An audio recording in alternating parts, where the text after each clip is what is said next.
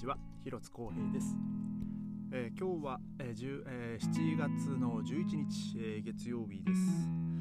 えー今週からですね、まあ、今日からまた新しい1週間、えー始まったわけなんですけども、えーまあ先週の木曜日からですか。あそんぐらいか、えーね、ベルリンは。あのーね、学校が夏休みということでまあ僕はですね夏休みの間あのトロンボーンのレッスンがないので、えー今日、まあ、今週からですね、えー月曜日はたっぷりレストランコースということででなおかつですね今週はもう月曜日から土曜日まで、えーたっぷり、えーもう毎日、えーでもう10時間コースという、えーシフトになっております。でまあ今日は無事にね、え1時あ1時間じゃねえや、えー10時間まあ無事にこなしまして、えーもう今日はですねでもやっぱこう昼間結構もう暇になりましたね。もうだいぶあのベルリン夏休みにも本格的に入って、えーまあもう旅行に行っちゃってる方がねもうだいぶいるみたいで、まあ、だからあの空港なんかものすごいこうカオスみたいですけどあの今ちょっと問題になってるのはですねもう人が旅行者があのまあ増え増えすぎてというか多すぎてでなおかつ、えーこの過去2年間でやっぱその航空会社旅行業界っていうのはあの結構大打撃であの人をいっぱい切っちゃったんですよ。で、えー人をいっぱい切っちゃったんですけども、まあ、かといって補充するあの予定もなくみたいな、えーまあ結局ねいつ、ね、この需要が上がってくるのかっていうのがねわからない状態のまま、えー来ちゃったんで、えーまあ、かといってね,、あのね応募します。じゃあはい採用です。じゃあ明日からあの現場行ってください。って言ったってねもう分かんないこといっぱいですからましてや空港の仕事なんてねそんな 素人がいきなり行ってねあのできる仕事じゃないですからね。だから結構今あのインスタグラムとかそのいろんなこの SNS とか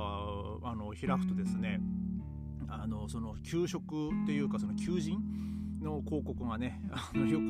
えー目につくようにななりましたあの本当ふ空港で働きませんか？みたいなね、えー時給10何ユーロでみたいな、えーあとなんかクリスマスゲルト、まあ、だからクリスマスに、まあ、まあボーナスみたいなもんですかね、まあ、出るとかなんかそんな感じでもう本当に今、えーまあ、仕事を探してる人はいっぱいいるみたいですけども、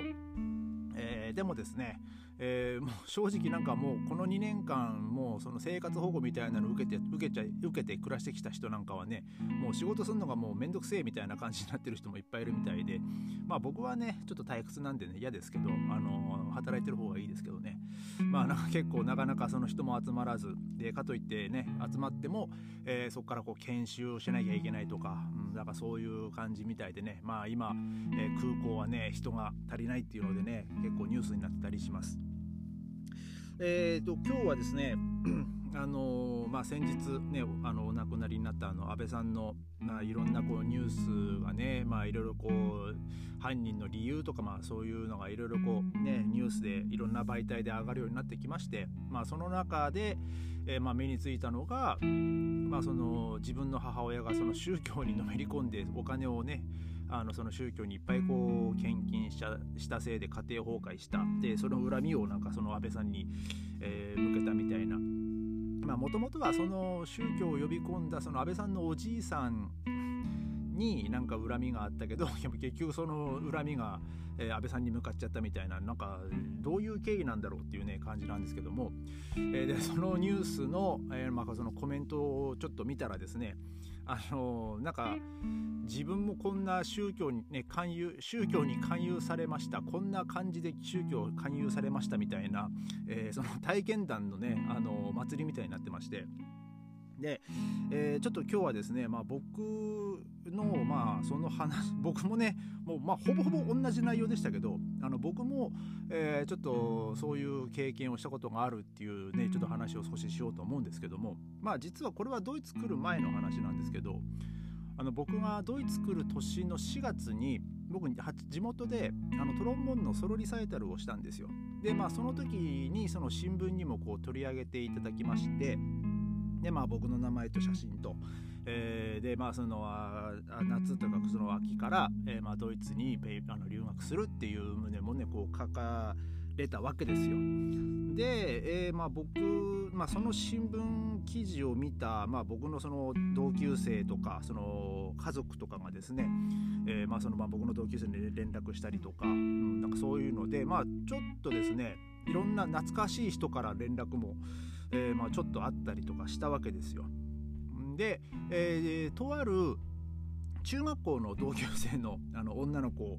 えー、からですねいきなりこう連絡がありましてで僕はその子とはですね本当中学校卒業以来全然会ってなかったんでであの、まあ、その子は新聞を見たんじゃなくてその子のお母さんがその新聞を見て、えー、でその子にあのその同級生あなたの同級生のあの広津君っていうのがなんか新聞でしたよとか、えー、なんか本当ねリサイタルやってなんかドイツに行くらしいよみたいな感じで、あのー、連絡をしたみたいででえー、なんかそうそういうふうな話を聞いたんだけどみたいな。んで、まあ、ちょっとこう電話でかあの久々にこう話をして、えー、じゃああのちょっと今度あのご飯食べに行こうってこう言われてですね。あな、まあ、僕も久々だったんでああいいねっつって、えー、まあ快諾をしたわけですよ。でまあその話を母にしたんですよね。でそしたらですねあのまあその誰々さんとちょっと今度あの夜ご飯食べに行くからその日はあの晩ご飯いらないよってこう言ったら言ったんですよね。でそしたら母があらあそうなのみたいな感じだったんですけどでもその母はですねまあちょっとその子のお母さんとまあ、こんなことがあってねみたいな、えー、話を、えー、しまして。ああそうなんだと。あまあまあでもまあ別にまあいいよって、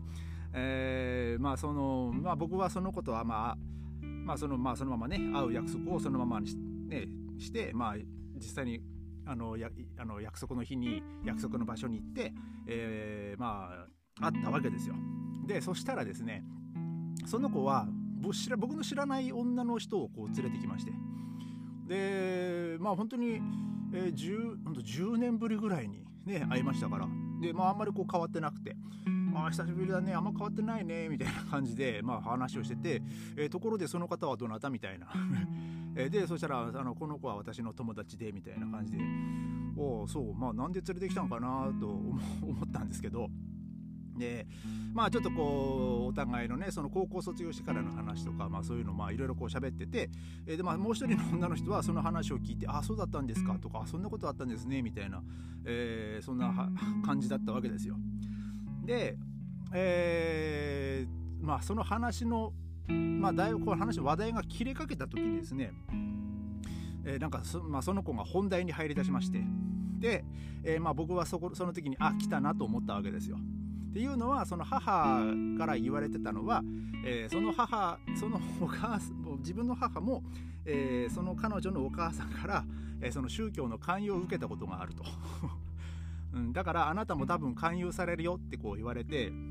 まあでもまあ僕は別にいいよと、うん、まああのただ入らな入るって言わなきゃいいだけじゃんっつって。まあで会いに行ったわけですけどもまあただ僕としてはですねまあいつ、えー、来るかなこの話が来るかなと思ってちょっとまあ待ってたっちゃ待ってたんですよ。でまあそんな話をしててで、まあ、彼女が言うには、えー、その毎日 なんかそのお経を唱えて、えー、そのまあなんつうんですかねそのお経を唱えるとその服が溜まって、えー、その自分の人生でもうここだっていう時にその今まで溜まった服が、えー、その自分の人生をいい方向に変えてくれるとまあそういう話をしたわけですよ。でですね まあ僕は、えーまあ、実はそのその彼女の宗教に勧誘されるのがあの実は2回目だったんですよ。1回目は高校の時でで高校の時はですねその友達とえー、その 友達が連れてきたちょっと年上のあの女の人だったんですけどあの僕その女の高校の時はですねその女の人にはっきり言われた言われたのがあなたはこのままだと不幸になるって言われた 言われたんですよね、えー、だから私たちのしゅあのところに来てあのちゃんとあのおいあのお祈りして あの服を貯めればあなたの人生は幸せになりますってこう言われたんですけどもね、うんまあ、あのそんな知るかと、まあ、僕はその時に言いましたけどえー、まああこれまだ結局一緒かと思ってですね。でまあ僕はですねあの質問をしたわけですよ。まあ、例えばじゃあねあなたの ね、その君の君の言ってるその宗教の中で、えー、200人の東大を目指してる受験生がいるとします。でその200人はもう東大に入りたくて一生懸命頑張ってます。もうそのそのために一生懸命勉強を頑張ってます。だけど、えー、そのまあ、東大の一つの学部ですね。その東大の一つの学部に入るために一生懸命勉強してでなおかつ一生懸命毎日お祈りしてるけどもそこの学部は定員50人だったとしますと。そうすると50人受かったとしても150人は落ちるわけでしょ。じゃあその150人はあの人生をかけて勉強してきてたのにその服が足りなかったってことになるのと。それって違うんじゃないと。もうその子たちは人生をかけて一生懸命勉強もしたけども一生懸命お祈りしてるのにかなわなかったんだよでそれはどう説明するのってこう言ったんですよね。まあ結構まあそのそこからまあ僕結構いろいろこうあのあの追い詰めて あの結構論破したんですけどあのでまあ最後にですねあの正直あの俺この多分その君が、えー、僕をねその 宗教に勧誘するっていうのは知ってたと。うん、であのうちの母も 君のお母さんから勧誘されたことがあると。うん、であの、まあ、一つ言わせてもらうともうその同級生にあの宗教の勧誘するのはもうこれで最後にしなって、まあ、僕は言ったんですよ。あの宗教っていうのはその人に勧められて入るものじゃないよと。その自分が信じて自分から入っていくものであって、えー、その人にこのうちの宗教おいでよとか、えー、でなおかつねその僕俺もその高校の時の話もしたんですよ。その正直あなたの宗教の人に高校の時にねまあまあもういきなり初対面の人にあなたこのままだと不幸になるって言われたことがあると。